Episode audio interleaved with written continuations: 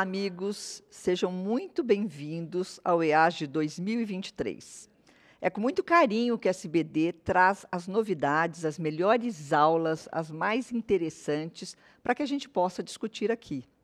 E como primeiro módulo, a gente traz o diabetes tipo 1. E a grande pergunta que a gente traz é: será que a gente pode já fazer o screening universal do diabetes tipo 1? Ao mesmo tempo, vamos discutir alimentação, o que, que a alimentação traz no papel do controle do diabetes. E com isso, com prazer, eu trago duas amigas, Melanie Rodak, no Rio de Janeiro, e Ana Maria Lotenberg, aqui em São Paulo, para que a gente possa discutir esses temas. A primeira pergunta eu direciono para a Melanie. A gente teve uma premiação na palestra, uma premiação chamada Claude Bernard, que foi direcionada a um pesquisador, Ock Lemarque, que contou sua, sua trajetória profissional relatando o estudo TED, um estudo de longa duração acompanhando recém-nascidos de risco para diabetes tipo 1 até a deflagração da doença. Qual foi a mensagem principal, Melanie, desta aula? E será que a gente pode fazer um link dessa aula com a outra que assistimos, que seria: será que estamos prontos para o screening universal de diabetes tipo 1? Obrigada, um prazer estar aqui com vocês. É, essa aula do professor Mark foi muito interessante. Ele trouxe muitas novidades a respeito do estudo TED. O que ele trouxe de mais novo e mais interessante foi que pessoas de risco diabetes tipo 1 que têm uma resposta anormal a doenças virais na infância, elas têm uma chance maior de desenvolver anticorpos associados à diabetes. Então, o desenvolvimento da autoimunidade associada à diabetes está muito associada ao desenvolvimento de uma resposta anormal em infecções virais. E o que ele esse estudo é muito importante porque a gente consegue desvendar fatores associados ao aparecimento do diabetes 1 clinicamente sintomático. Nós sabemos hoje em dia que existem algumas fases clínicas de desenvolvimento da doença. Primeiro, a pessoa que tem risco é, desenvolve autoanticorpos e a presença de dois ou mais autoanticorpos marca a presença de um estágio 1 do desenvolvimento do diabetes mellitus tipo 1. O estágio 2 é marcado pela presença dos anticorpos e alterações na glicemia que não preenchem critérios para desenvolvimento do diabetes. O estágio 3 é o diabetes clinicamente sintomático, é, o diabetes com critérios pra, de glicemia pra, que preencham critérios para diabetes. É, atualmente, existe um pensamento em identificar o diabetes mais precocemente com várias finalidades. Uma, estão aparecendo novos imunomoduladores, possibilidades de intervenções. Então, essas pessoas que ainda não têm uma hiperglicemia tão marcante poderiam se beneficiar desses agentes de intervenção. Poderiam ter medicamentos para prevenir o aparecimento do diabetes clinicamente sintomático que necessita de insulina. Além disso, existiria uma oportunidade do diagnóstico numa fase não tão avançada da doença, que não tivesse tantas manifestações clínicas, é, com prevenção de cetoacidose diabética, nós sabemos que a cetoacidose diabética também é associada a uma mortalidade e morbidade importante. Então, atualmente está se discutindo a possibilidade de se rastrear o diabetes tipo 1 antes da hiperglicemia marcante. E alguns países estão é, tendo o movimento de fazer um rastreamento universal em toda a população. Na Itália foi aprovado agora um projeto para rastrear toda a população a partir de 2024. No Canadá também tem um projeto. E na Alemanha, por um custo muito pequeno, a população geral também pode fazer dosagem de autoanticorpos para avaliação do risco de diabetes tipo 1 clinicamente sintomático. A questão é, num país como o nosso, em outras populações, tem muitas pessoas e que não têm um recurso tão grande para a saúde, se seria válido, do ponto de vista custo-benefício, fazer o rastreamento na população geral. Por outro lado, se você não faz o rastreamento na população geral, você perde muitos pacientes. mais de 90% dos casos de diabetes tipo 1 não tem história familiar da doença. Então, se a gente rastrear apenas parentes, apenas pessoas que têm história familiar, nós vamos perder uma grande parte das pessoas que são diagnosticadas.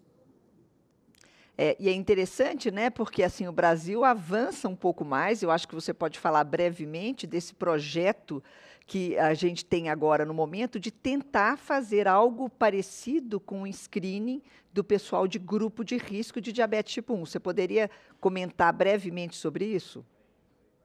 Então, nós vamos começar um projeto não para rastrear, não para fazer os exames, mas para cadastrar pessoas que já tenham feito esse rastreamento ou por seu médico ou por uma pesquisa clínica e que tenham anticorpos positivos para a gente tentar mapear no Brasil qual é essa população e como é que a gente poderia trazer é, terapias novas para que a população brasileira se beneficiasse.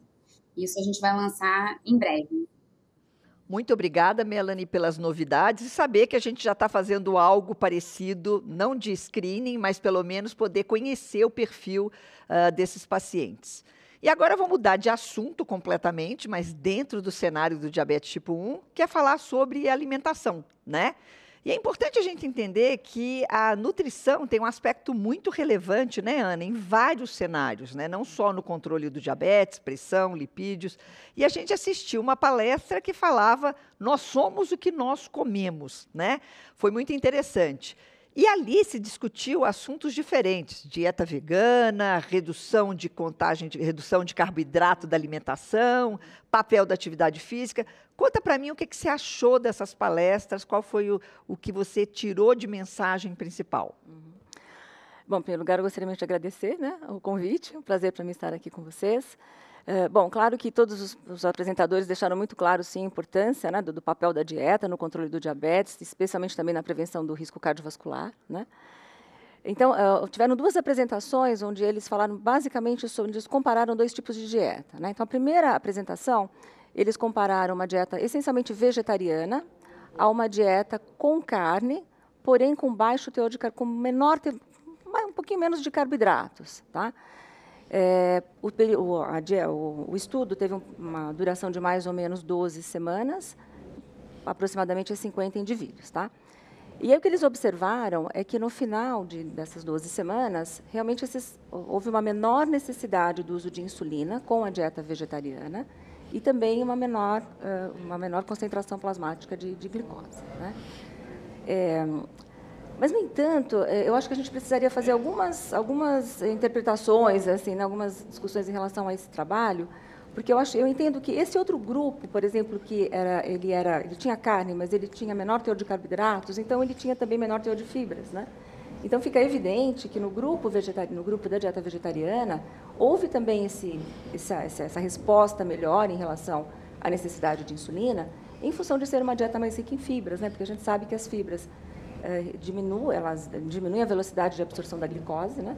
Isso realmente impacta na necessidade de menor uso de, de insulina muitas vezes, né? É, e é interessante porque eles colocam, na verdade, uma situação valorizando o uso de vegetais, Sim. óbvio que é bacana. Sim. Eu acho que a fibra faz esse papel importante aí no controle e cada vez mais a gente vê tendências de dietas diferentes com o objetivo de melhorar essa glicemia pós-prandial. Sim, né? Sim. Então, quando se opta por uma dieta completamente.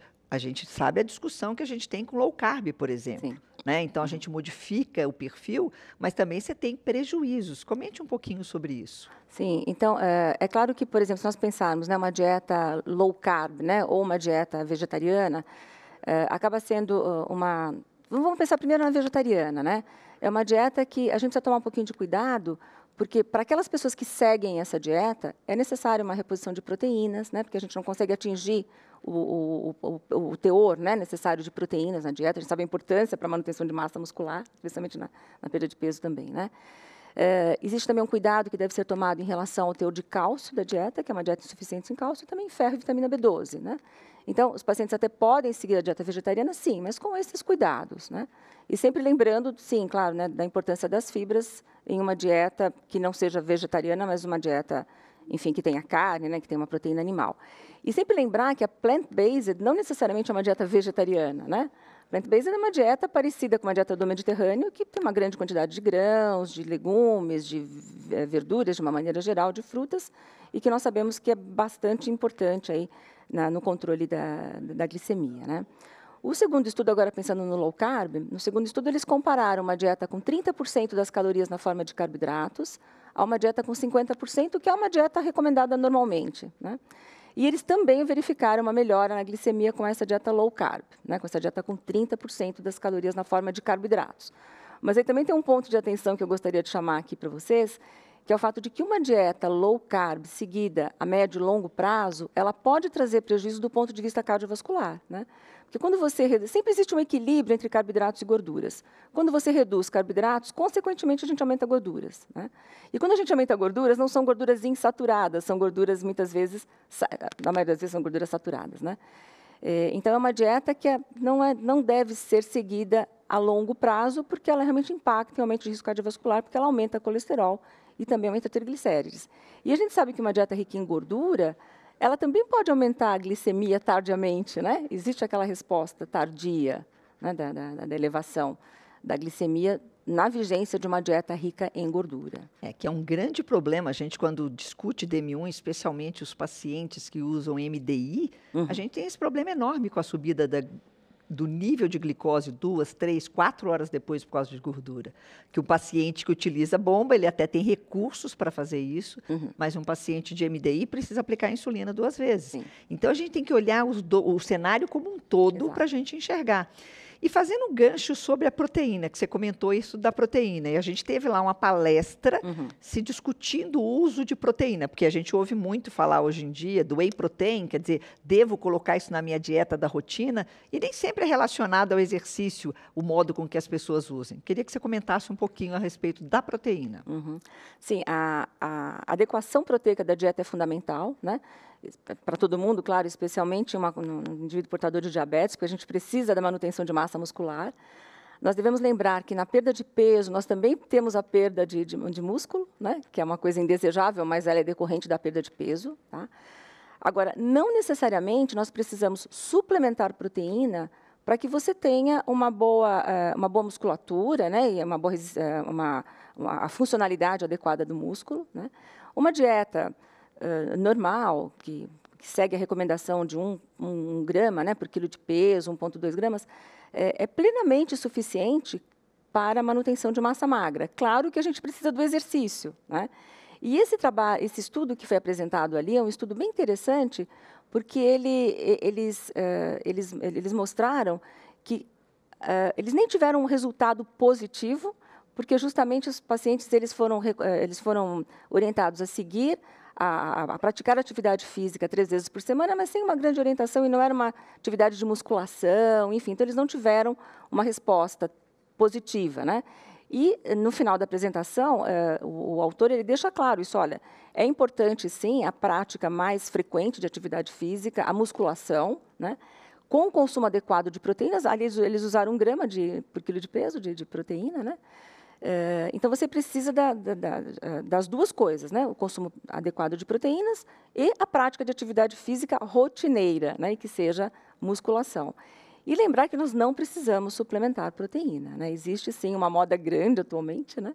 em relação à recomendação de whey, mas não necessariamente ele é, ele é necessário para a maioria dos, da, das é, situações. Né? E foi interessante, né? porque a gente teve muita palestra sobre exercício também no controle do diabetes tipo 2 e até no diabetes tipo 1, e muito valorizado o exercício resistido, sim, né? Sim. Assim, mas com uma prática correta, uma Exato. prática e por isso que esse estudo talvez não demonstrou tudo que era o objetivo, porque eles pegaram as pessoas fazendo exercício meio que doméstico, isso né? Mesmo. Não tinha uma supervisão adequada. Isso mesmo. Ele usa exatamente esse termo. Na conclusão da aula ele coloca esse exercício doméstico. Ele não foi suficiente, né? Para aumentar a, a, a massa magra e também não só aumentar a massa magra, mas também a funcionalidade do músculo, porque eles, eles mediram força muscular, né? Exatamente. Então. E aí mostraram, quer dizer, fizeram um link depois até em outra palestra com a cirurgia bariátrica, né? Que você acaba perdendo peso e perdendo massa magra. Exato. E aí o papel importante do exercício resistido nesse caso, que aí você consegue perder peso sem prejuízo tão importante da massa magra uhum. e perdendo realmente massa gorda. Exato. Então, quer dizer, a mensagem final é o que a gente fala no dia a dia, né? É uma alimentação saudável, é o, o, prato colorido que a gente sempre insiste de falar, vocês nutricionistas trazem para a gente direto, e a prática regular de exercício físico, especialmente quando a gente leva em consideração o envelhecimento, a perda de massa magra ao longo do tempo, hum. o exercício resistido. E o exercício aeróbio entra na sua rotina intercalado. Exato. Então, acho que a mensagem final, qual seria a mensagem final que você traria para a gente do ponto de vista de alimentação? Olha, é, eu acho que uma coisa importante que nós devemos pensar é, é, assim, a, o brasileiro ele vem consumindo cada vez menos grãos, né? E nós estamos então na contramão das recomendações internacionais. É, nós precisamos seguir uma dieta parecida com a dieta do Mediterrâneo. É plenamente possível seguir essa dieta no Brasil. Nós temos todos os alimentos. A gente não precisa pensar em azeite extra virgem para seguir a dieta do Mediterrâneo. A gente não precisa pensar, às vezes, em é, nozes, né? Alimentos, castanhas especiais. Castanhas né? especiais que, poxa, a gente tem que pensar o custo disso tudo, né? Então, é, é plenamente possível, se nós seguirmos a, a dieta do, uma dieta do Mediterrâneo, nós temos todos os alimentos, legumes, verduras, frutas em abundância, mas precisamos fazer o, o brasileiro voltar a comer feijão, por exemplo, né, que é um alimento tão culturalmente tão aceito e tão querido pelo, no, pelo brasileiro, e cada vez nós estamos consumindo menos esses grãos. Né? Então, a gente, acho que o recado final seria que os pacientes portadores de diabetes consumam frutas, né, lembrando das fibras solúveis que são fundamentais para o controle glicêmico. Então, frutas, grãos, feijão, ervilha, lentilha, grão de bico, né, é, legumes e verduras, carnes magras. Né, é, para aqueles indivíduos que seguirem dieta vegetariana, sempre lembrar, assim, aí sim, de suplementar proteínas e cálcio, etc. Né? Acho que o recado final é esse, e o principal valor calórico. Né? Se nós pensarmos que grande parte dos portadores de diabetes apresentam sobrepeso, então a gente precisa pensar inicialmente na, no, no, valor calórico da dieta. Né? Então a mensagem final, né, Ana, é a dieta saudável realmente, né? Evitar ultraprocessado, que sim, agora está na sim. moda. Ricos em gorduras, ricos em açúcares, né? Exatamente, né? E, ao mesmo tempo, a mensagem que a Melanie nos trouxe, que hoje em dia a gente deve buscar, então, dentro do possível, fazer um screening dos pacientes de risco para diabetes tipo 1 e, quem sabe, a gente vai poder iniciar o tratamento dessas pessoas um pouco antes. Obrigada, Melanie Rodak, do Rio de Janeiro. Obrigada, Ana Maria Lotenberg, aqui em São Paulo. Foi um prazer estar com vocês.